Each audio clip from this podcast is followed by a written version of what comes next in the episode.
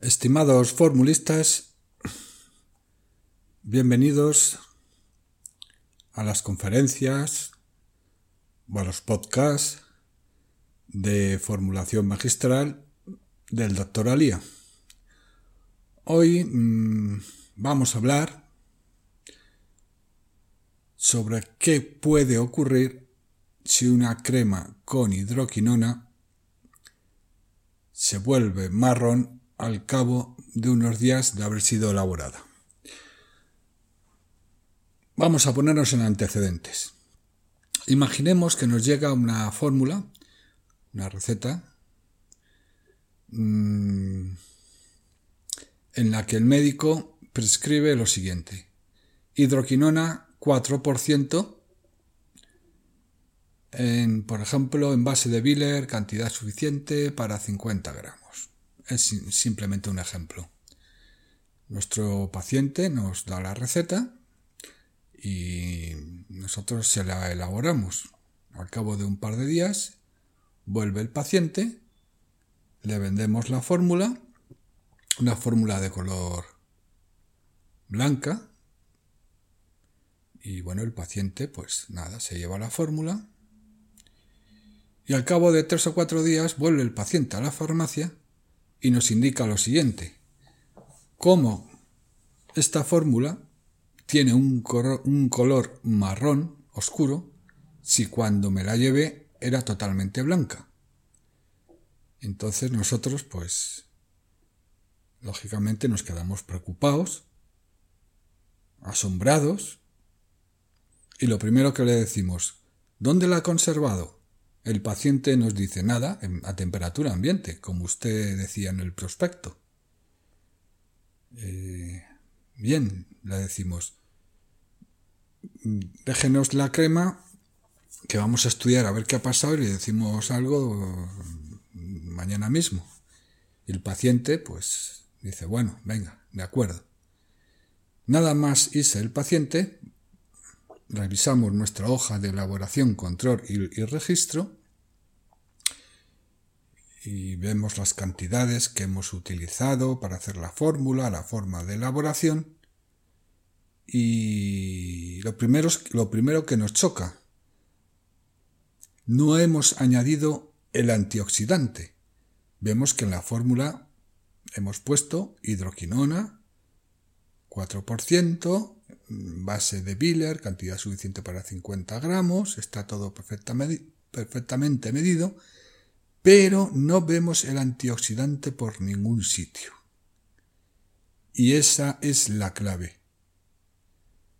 Esa crema se ha oscurecido porque no hemos añadido el antioxidante.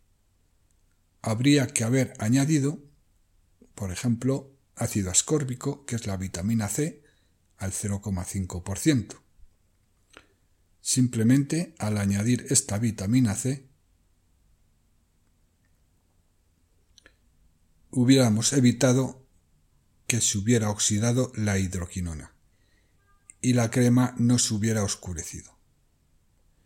Bien, pues nos ponemos manos a la obra, añadimos ese 0,5% de vitamina C a la crema, una vez que ya tiene la hidroquinona incorporada, ¿Y cómo incorporamos esa cantidad de vitamina C? Pues disuelta en una pequeña cantidad de agua. Por ejemplo, si utilizamos 0,5%, tendremos que añadir pues 2-3% de agua, 4%. El caso es incorporarla eh, disuelta.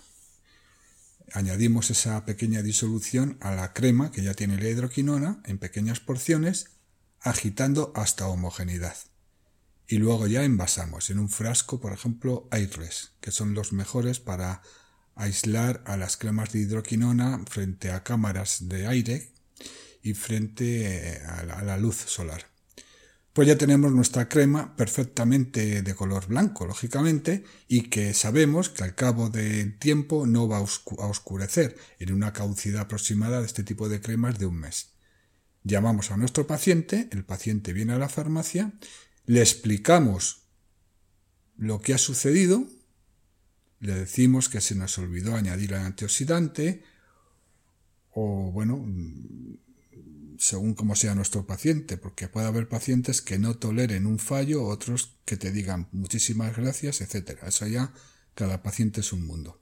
Bueno, pues se la le damos la crema y, y bueno, ya está solucionado el problema. ¿eh? Con esto que quiero decir que siempre conviene tener un buen protocolo sobre la elaboración de una fórmula. Conviene luego verificar las pesadas, verificar los componentes, etc. Todo protocolizado perfectamente para evitar errores como este. ¿Qué ocurre si el paciente se administra una crema con hidroquinona oxidada, o sea, de color marrón? Bueno, lo primero, no le va a hacer efecto la hidroquinona como despigmentante. Y lo segundo, le puede producir seria irritación en la piel, con dermatitis, ya que los metabolitos formados al oxidarse la hidroquinona pueden producir estos efectos. O sea que hay que tener mucho cuidado. Bueno, pues muchísimas gracias. Este ha sido mi podcast de hoy. Una pequeña reflexión. Y bueno, espero que me oigan en el próximo podcast. Muchísimas gracias por su atención. Hasta pronto.